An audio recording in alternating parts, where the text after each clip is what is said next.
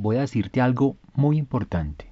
Si crees que puedes lograr un objetivo o si crees que no, en ambos casos estás en lo cierto. ¿Será que lo que piensas afecta tus resultados? ¿Será que las palabras y expectativas que proyectas hacia los demás tienen poder? Quédate en este episodio de Pigma Podcast y lo sabrás.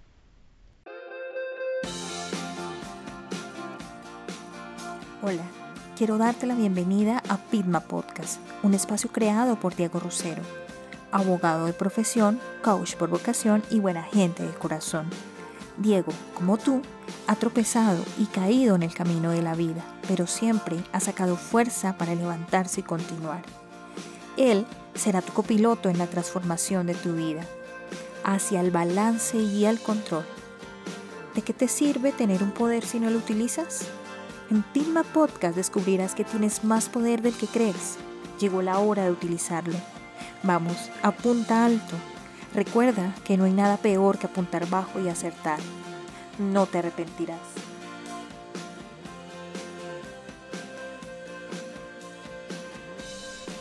Hey, ¿cómo estás? De corazón deseo que todo vaya bien y si no, haz un alto en el camino, detente por un momento, regálate unos minutos y piensa en esto. Dentro de ti ya tienes todo para lograr eso que tanto quieres. Solo basta con hacer unos pequeños ajustes.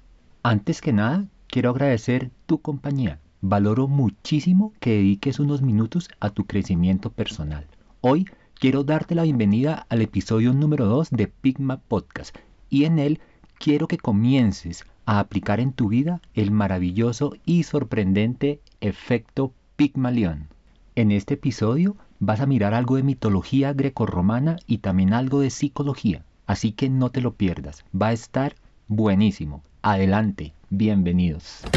Por un momento quiero que imagines proyectando todo tu amor, cariño y buenas intenciones a una simple roca. Sé que suena un poco extraño, pero más extraño sería si como consecuencia de todo ese amor, de todas esas buenas intenciones y todo ese cariño, esa roca floreciera y se transformara de acuerdo con todo eso bueno que proyectaste en ella. Suena alucinante, ¿cierto? Pues bien, desde que descubrí el mito de Pigmalión, su posterior desarrollo en la psicología y su gran aplicación en la vida, no he dejado de pensar en él ni un instante, ni mucho menos en su utilidad. Déjame decirte por qué. Primero te resumiré el mito, así que ven y viaja conmigo en el tiempo, aproximadamente unos 2100 años hacia atrás.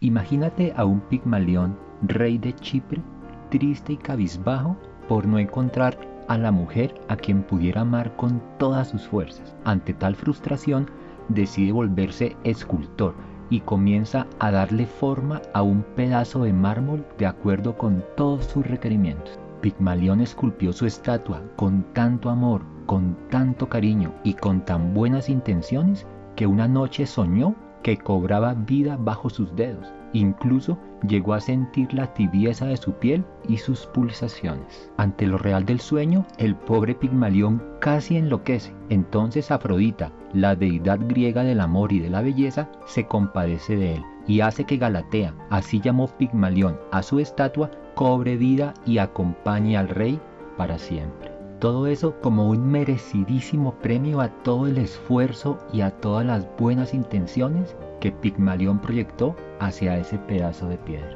Estoy seguro de que te gustó esta historia, pero te va a gustar más su posterior desarrollo y su gran utilidad. Al parecer, este mito no solo nos impactó a ti y a mí, también impresionó muchísimo al psicólogo Robert Rosenthal, pues en la década de los 60 del siglo XX, junto con la profesora Leonor Jacobson, directora de una escuela en California, realizaron estudios para demostrar el poder que tienen las expectativas que creas, las palabras que emites y cómo influyen en tus conductas y en tus rendimientos.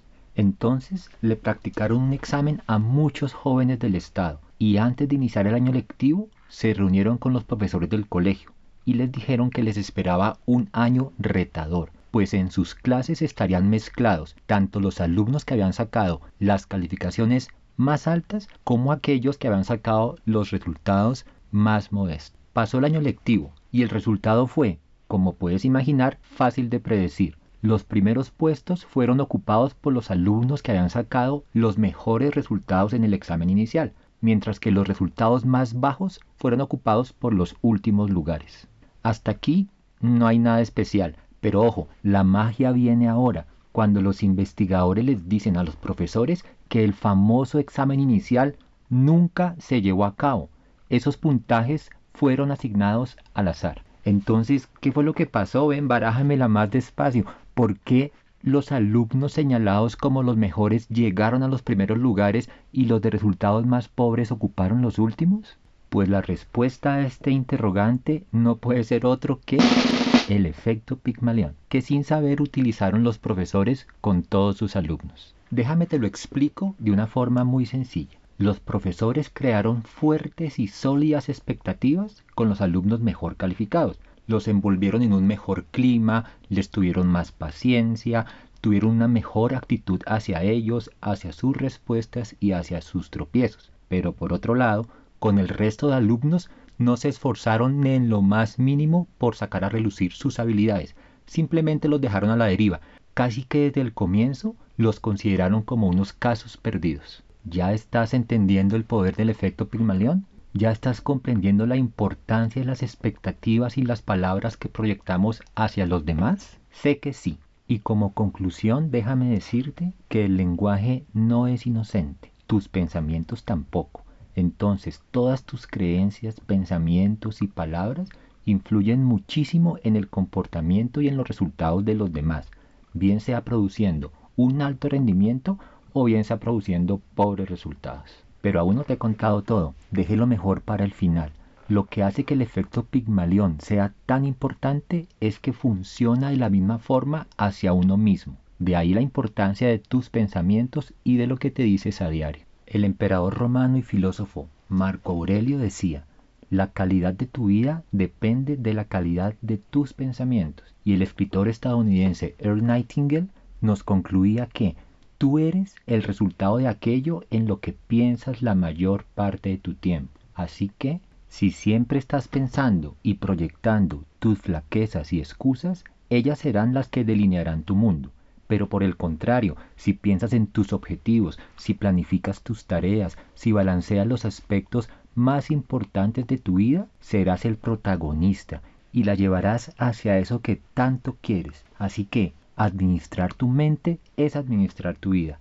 Vive de tu imaginación, no de tus recuerdos. Y para que repitas hasta el cansancio, el lenguaje y tus pensamientos no son inocentes. Ojo, el lenguaje y tus pensamientos no son inocentes. Ten mucho cuidado con lo que dices y piensas, en especial cuando te diriges a ti. Vamos a potenciar ese diálogo interno. Si te gustó el contenido del podcast, suscríbete para que no te pierdas ningún episodio compártelo con tus conocidos o en tus redes sociales. O si lo prefieres, visita mi página web www.diegorosero.com.co. Será la forma más sencilla de contribuir a llevar un mensaje de optimismo que seguro mejorará este mundo que habitamos. Vamos, apunta alto, que no hay nada más peligroso que apuntar bajo y acertar. Hasta la próxima.